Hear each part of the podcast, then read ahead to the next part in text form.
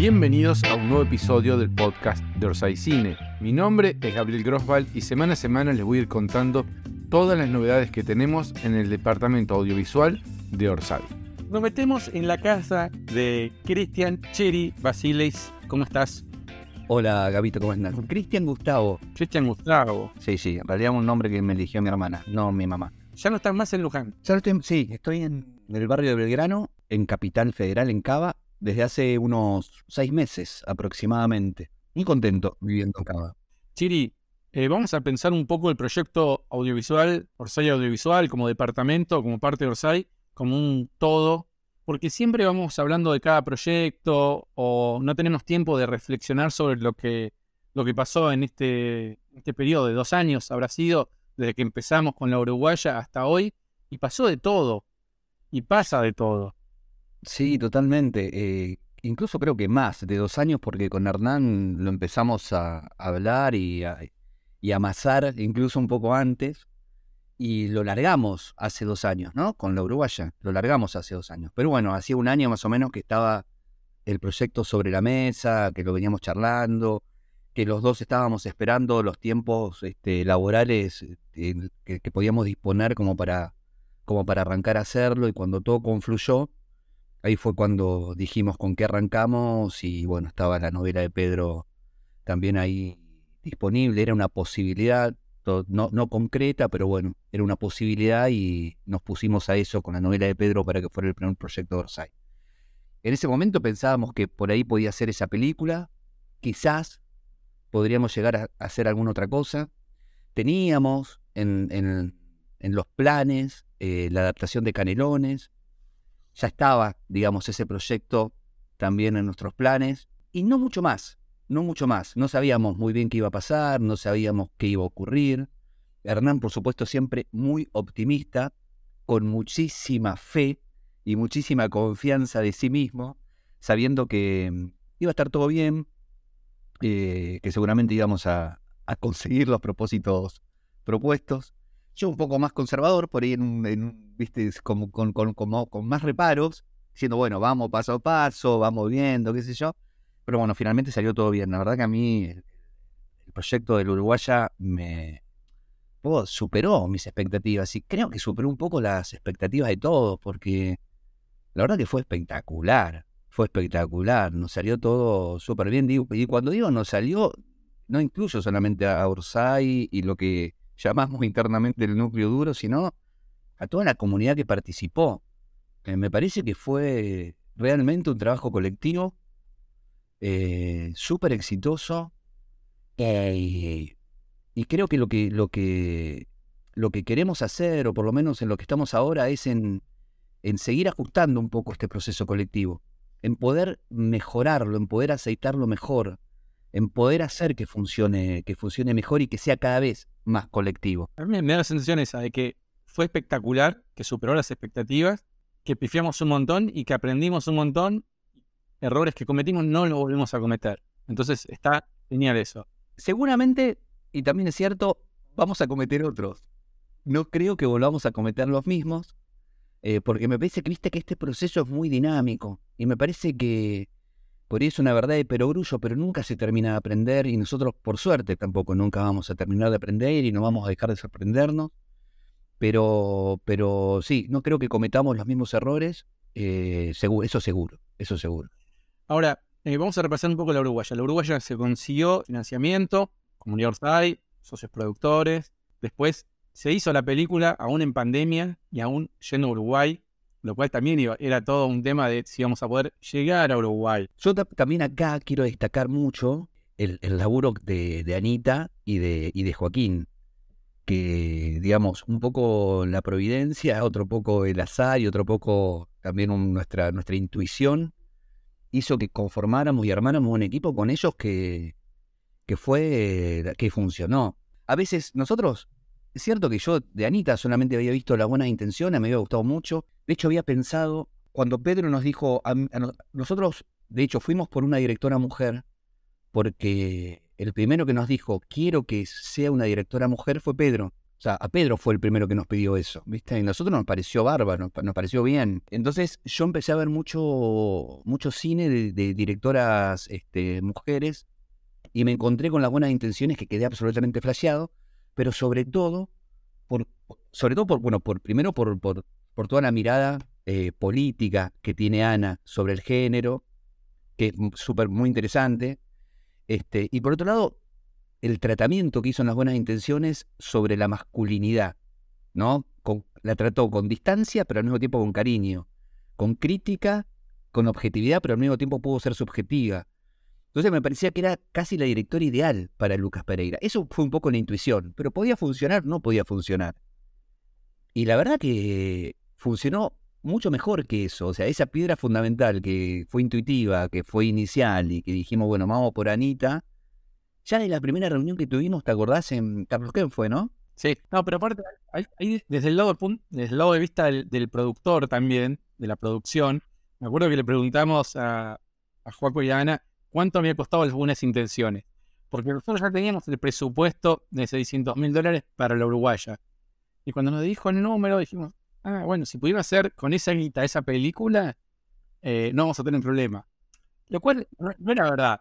No era verdad, porque, porque no veo una película en un país que en dos países. O sea, tenía un montón de complejidades que nosotros no la veíamos porque no conocemos el rubro, pero, pero bueno, igual la película salió se hizo con ese presupuesto. Digamos, no nos equivocamos en, en este proyecto, con este equipo, en nada, en ese sentido, digo, en el armado del equipo, en todo sentido, en la parte de producción, en la parte de guion, en la parte política, en la parte técnica. Eh, fue genial. Sí, sí, sí, sí, salió todo, salió todo redondito. Y me parece que el, yo, más que el recorrido de, la peli, que le está haciendo bien en festivales, viste que ganamos premios. Eh, yo el otro día cuando la vimos en La Manzana de las Luces, que fue en la proyección del Festival de Cine Canábico, yo, yo me quedo con la, con la reacción de la gente, que la, vi, que la había visto por primera vez. Hablé con gente que la había visto por primera vez en esa, en esa función y, y la película llega, ¿viste? Nosotros Obviamente, debe haber gente que no le gusta, debe haber gente que... Yo no, no, no quiere decir que le gusta a todo el mundo. Pero me parece que lo, que tiene la uruguaya es que se nota que es una película que está hecha con el corazón, que, que, bueno, que, en gran parte Anita se lo puedo transmitir. Y, me parece que eso traspasa la pantalla. Me parece que eso llega a la gente. Me parece que hay, hay una, ¿no? Hay como un, como un hilo ahí de comunicación, de emociones, que, que se conecta con, con el público la peli. Y eso me, me, parece, me encanta, qué sé yo. Me encanta. Me parece que es una película honesta, que le hicimos con el corazón, que es una película que tiene nuestra verdad, este, y que, bueno, eso, que es, que es sincera. Y, me encanta eso. Sí, de acuerdo con todo lo que decís. Después, el segundo proyecto fue Canelones. Empezamos con, mientras que estábamos terminando la uruguaya, Hernán dijo, ¿y vos dijeron, vamos a hacer canelones. Hernán salió con, la comunicación y se empezó a recaudar el dinero con otras reglas, ya sin un presupuesto asignado, ya con un otro tipo de, elenco. Y fue un proyecto donde además no solo fuiste guionista, sino además director. Sí, codirector en realidad, eh, con, con, Anita Busoni. Y, o sea, la, dirigimos entre los dos. Y, y, la verdad que tuve, tuvimos un equipo espectacular, espectacular pero yo lo que, lo que siento que con Canelones un poco, quizás todos los proyectos sean así y es muy probable que hacer cine sea eso, pero ¿por qué? Porque tenés poco tiempo, porque tenés que cumplir con un plan de rodaje. Eh, acá también hubo que, digamos, tuvimos actores de, peso, que fue por ahí, qué sé yo, eh, Cucu y Fiorella, por ir en las primeras cosas que hacían. Acá ya veníamos con actores con más experiencia, con más kilometraje sobre, sobre la espalda. El equipo, bueno, la conformación del equipo fue más o menos igual. No sé si fue un equipo más grande que el Uruguaya, creo que no, que fue un equipo más o menos similar. Pero bueno, fue es una serie dividida en capítulos, un plan de rodaje súper exigente, todo de noche, todo de noche, Gabito. Y, y, la, y la nocturnidad es muy cansadora, muy, pero extremadamente cansadora. A mí me decían, el próximo guion lo vas a escribir de noche, me decían parte de los chicos del equipo técnico. no, el próximo guion va a tener una noche, ¿viste? Pues yo cuando, claro, cuando escribo el, cuando escribimos el guion, dijimos que bueno que esta historia sea nocturna, porque es oscura, porque es densa, porque, porque es un thriller, ¿viste? Y dijimos que bueno que pasen cinco horas, en seis horas y que se condense y que sea toda nocturna. Bueno, eso después hay que filmarlo. Y filmar de noche es agotador. Agotador para nosotros, agotador para el equipo, porque el equipo se va a dormir a las 5 o 6 de la mañana, pero después todos los miembros del equipo tienen una vida, tienen una familia, tienen hijos, tienen que ir al supermercado, por más que estén laburando, tienen cosas que hacer. Entonces ya en la tercera semana están todos con una ojera por el piso, ¿viste?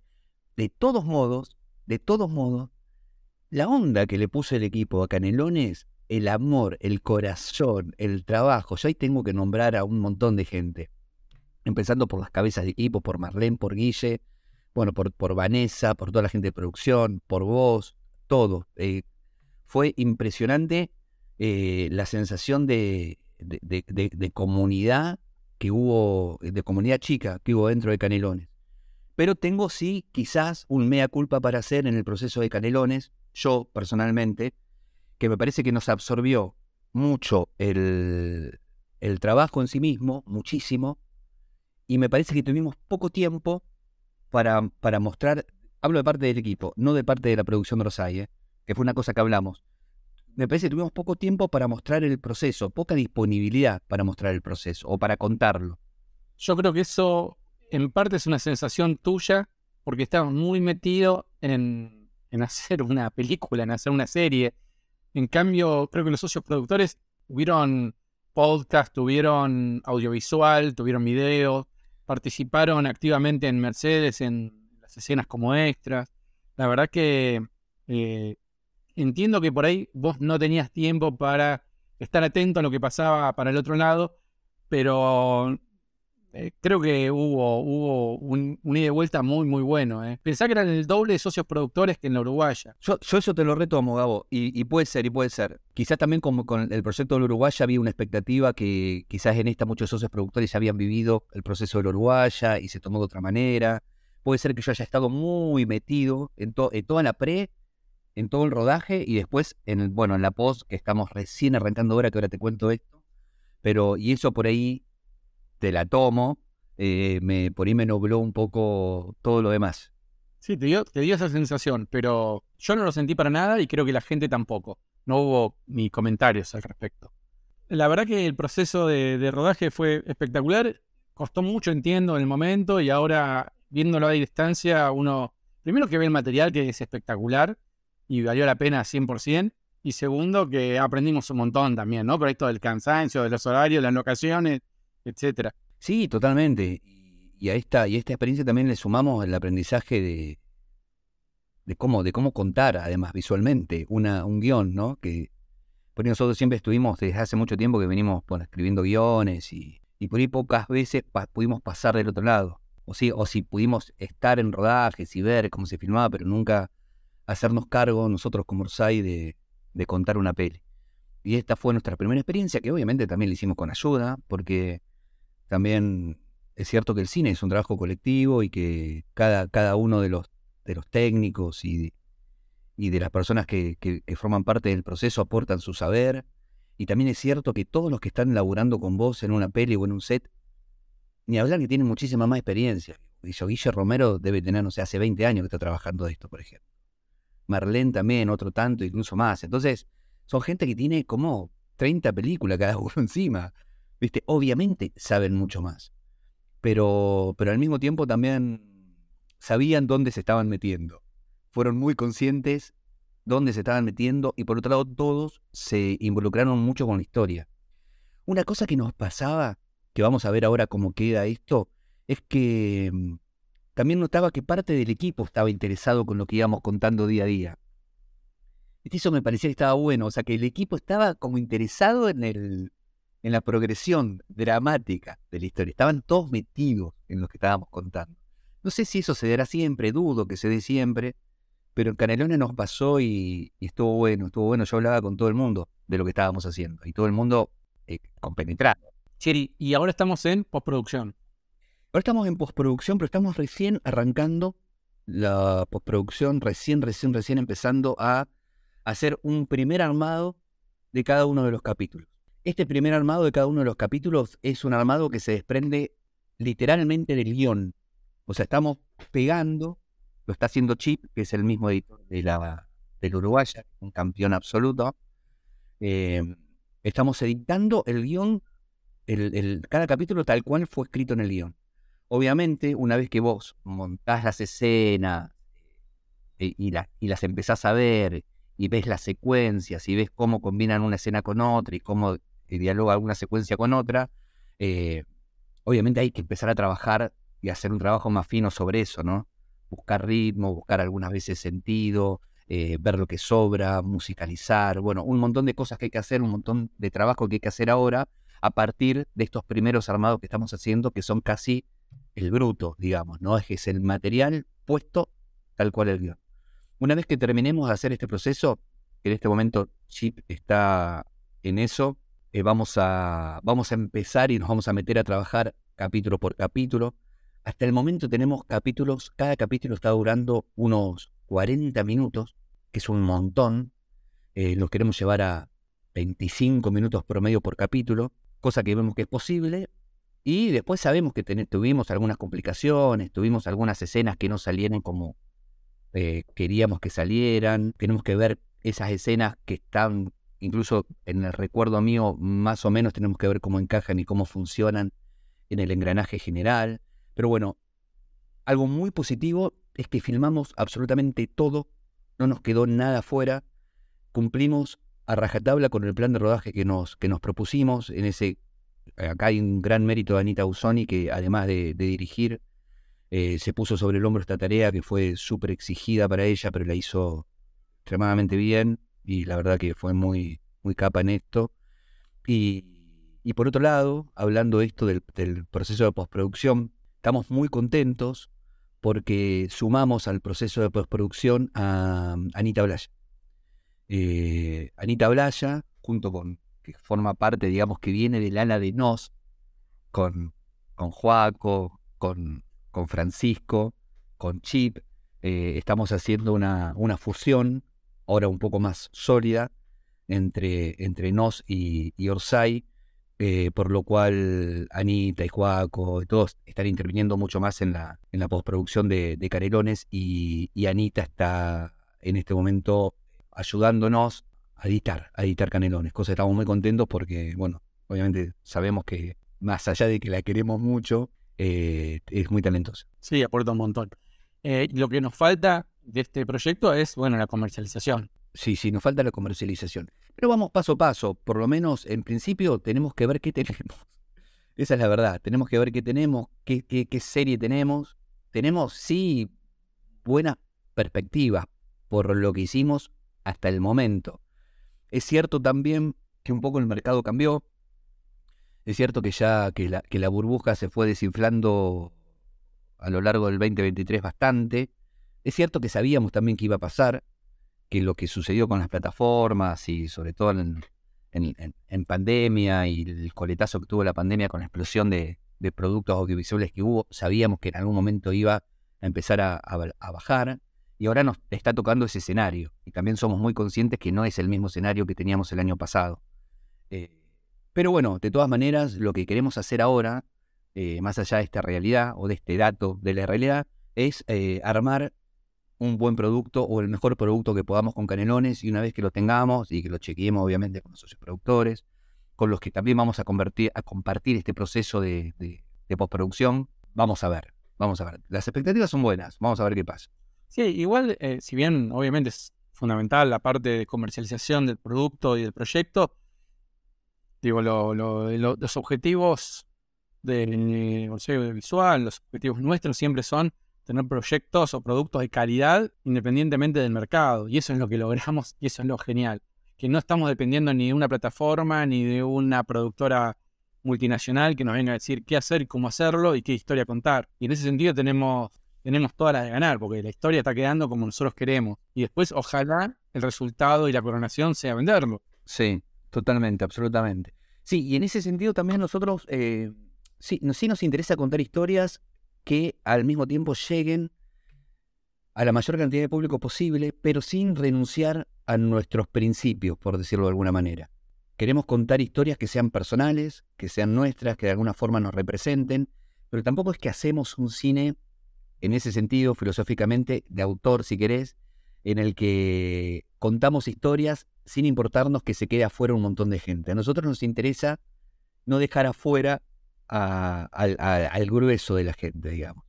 Queremos incorporar al público, queremos llegar, queremos transmitir, queremos contar una historia que eso, ¿viste? Que, que, que contarle un cuento a la aldea en un punto. Ese es nuestro propósito. Eh, lo estoy diciendo por algo que dijiste vos, que no me acuerdo por, por de qué manera lo hilé, pero, pero eso, que nosotros con, con, el presupuesto que tenemos no decimos, bueno, vamos a contar una historia loca, vamos a hacer un experimento, vamos a, tirar nuestras fantasías de autor y no nos importa la repercusión porque total somos Cronenberg. ¿Viste? En ese sentido somos un poco más, si querés, eh, populares. Pero más allá de eso, tampoco queremos plegarnos a la, a la, a la serie de fórmula o a la película de fórmula que estamos muy acostumbrados a ver y cada vez más en las plataformas. Que hay muchas series que vos decís, se, se escribieron en tres días y se filmaron en un mes, ¿viste? La escribió el algoritmo. Claro, hay muchas que parecen escritas por el algoritmo, totalmente, totalmente. Hay muchas, ¿eh? Bueno, y después tenemos el primer documental. Es una aventura el documental Sol en el Paraíso. Me parece que está muy bueno. Ahí lo tenemos a, a nuestro amigo Joaquín, que también junto con Justina, los dos, bueno, se pusieron al hombro este documental. Que quizás, quizás el documental, pero porque el género lo permite un poco más, sí está más en, el, en, el, en la rama de las historias quizás más personales, ¿no? Más eh, subjetivas. Este documental va por ese, por ese carril. Pero es cierto también que quizás las pretensiones comerciales de este documental son menores. En este, en yo creo que en este proyecto en particular, sí Orsay se permitió experimentar. Pero al mismo tiempo el documental cuenta una historia y al mismo tiempo el documental es entretenido, al mismo tiempo el documental dice algo, al mismo tiempo el documental se la juega en algo. Eh, y no deja de ser Orsay, es Orsay, así que está bueno. Y, aprendimos un montón. Primera experiencia con un documental y ya lo estamos terminando. Y aprendimos un montón y entendemos que en el futuro del audiovisual va a tener, me parece, mucho que ver con el documental, ¿no? Eh, va a haber mucho documental dando vuelta, me parece. Sí, sí, cada vez más, cada vez más, cada vez más. Eh, hay, hay, una, hay un interés, me parece, de parte de nosotros como público de ver este, historias reales. Del mercado también. Digo, evidentemente es un género que, está muy en expansión y que hay historias increíbles que vos las ves y decís esto. Sí, tota-, totalmente, totalmente. Hay documentales que son geniales, totalmente. Último proyecto, Chiri, Peretti Project, Javier Beltramino en Buenos Aires, juntándose con Diego Peretti a, a escribir guion.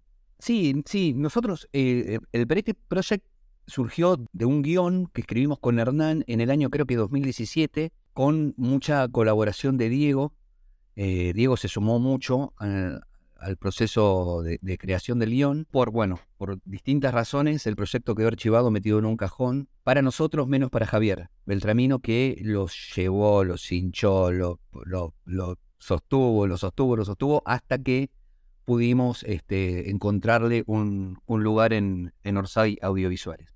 A partir de ahí, ese, ese guion primitivo, ese guion primogenio, a la distancia nos quedó viejo, o sea, ya somos otros, ninguno de nosotros es el mismo que escribió ese guion o que soñó ese guion o que eh, eso, que, que, armó esa historia. Por lo cual hubo que empezar a casi de cero, ¿no?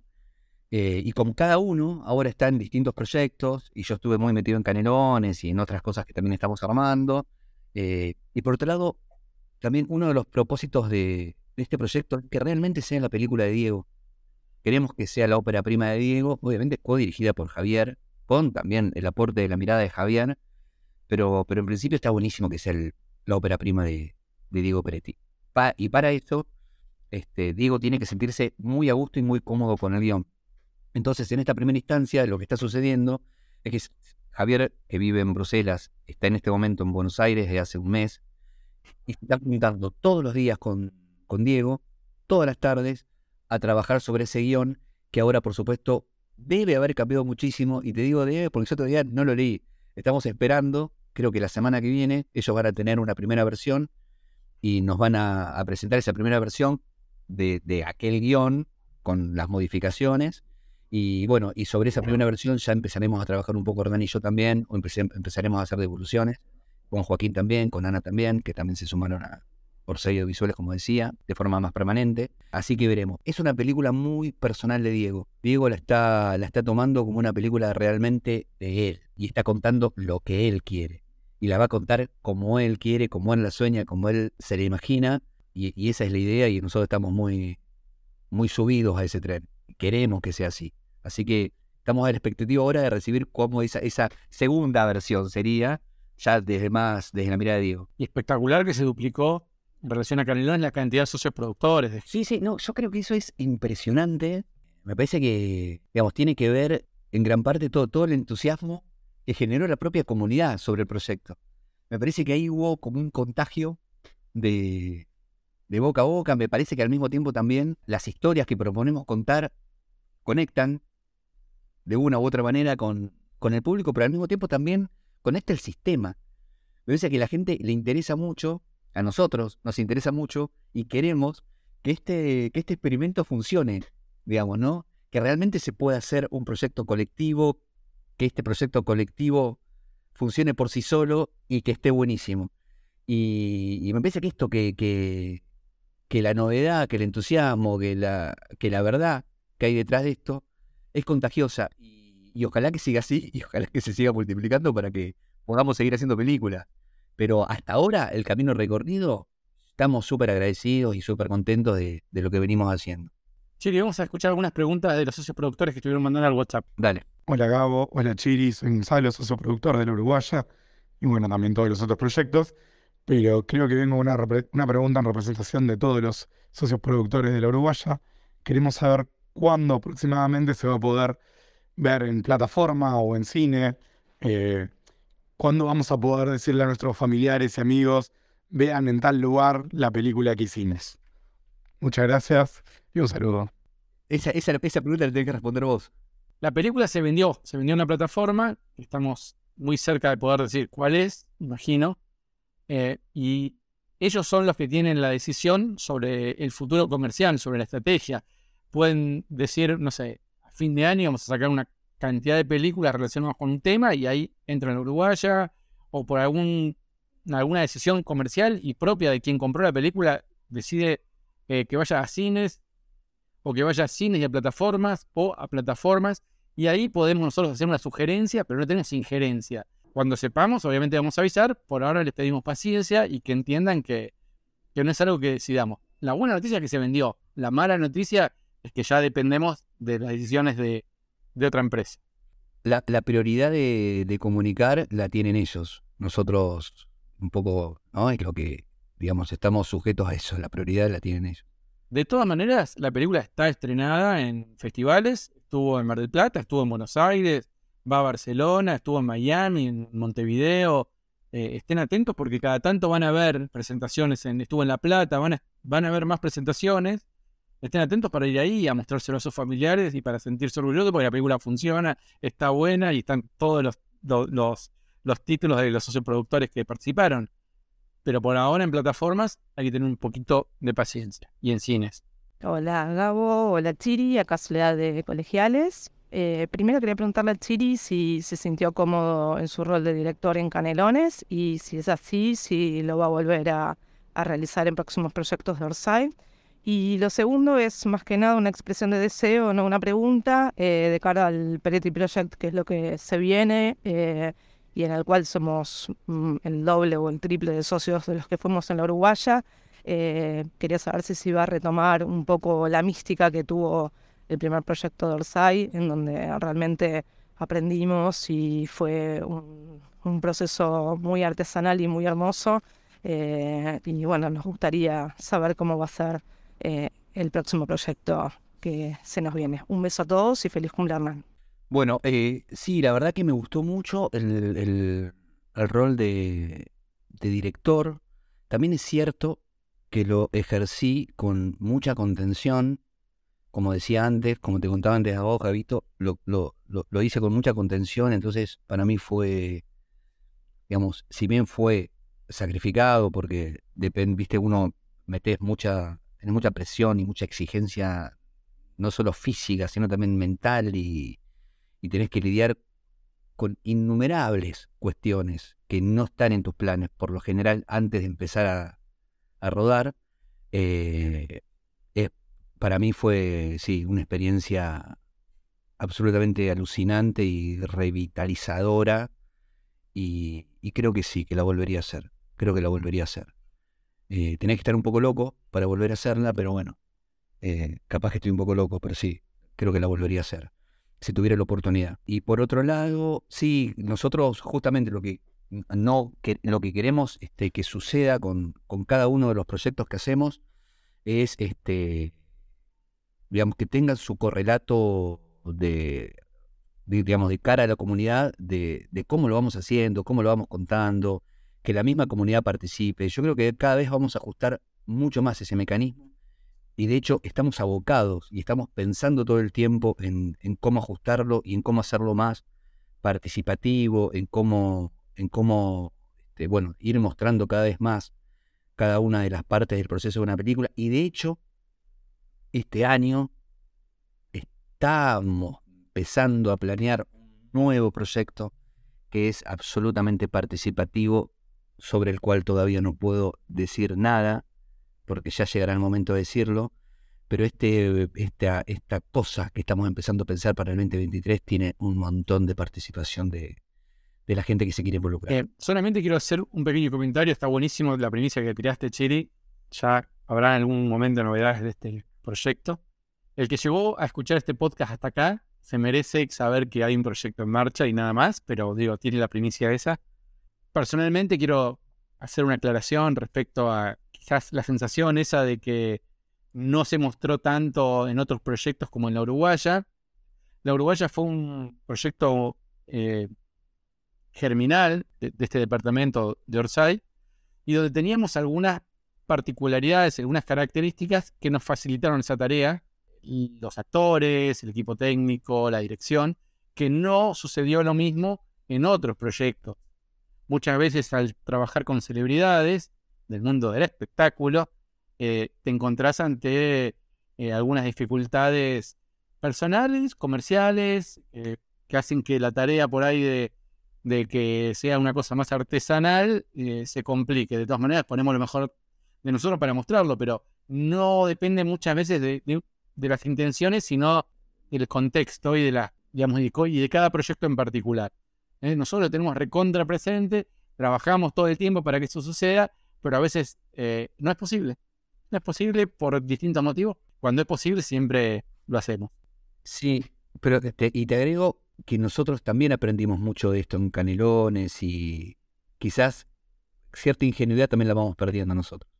Eh, y aprendimos un montón sobre esto que decís y, sobre cómo mejorar y cómo aceitar este mecanismo. Sí, cómo armar equipo, cómo, qué cosas hay que explicarle a la gente que empieza a participar del equipo.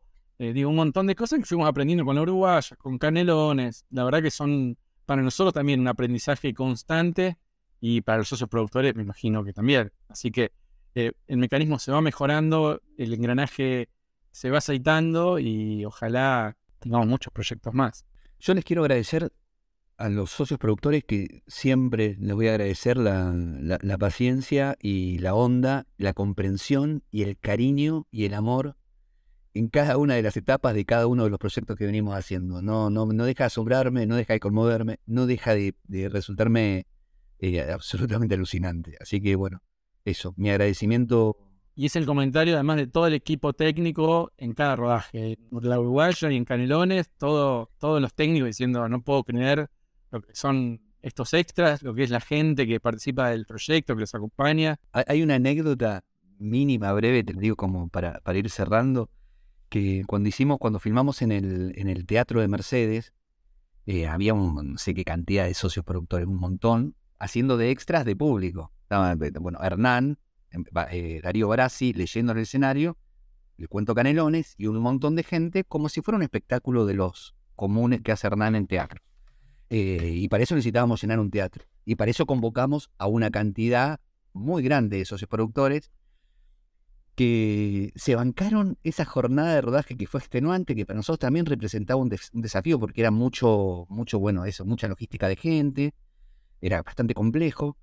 Eh, fue impresionante cómo se bancaron las horas de espera, pero por otro lado, cuando entraron en el teatro y tuvieron que aplaudir, ¿no? Entonces te damos la orden de aplaudir y, el socio productor aplaudía y en un momento viene uno de los técnicos y me dice, no puedo creer, no puedo creer eh, la onda y, el, compromiso de los extras, obviamente lo llaman extra porque es la lógica del, es del largot de, digamos, un set, ¿no? Eh, para, para aplaudir, porque es, cuando vos decís, aplaudan, aplauden todos coordinados. Todo el aplauso te sale coordinado, limpio, eh, perfecto, sólido.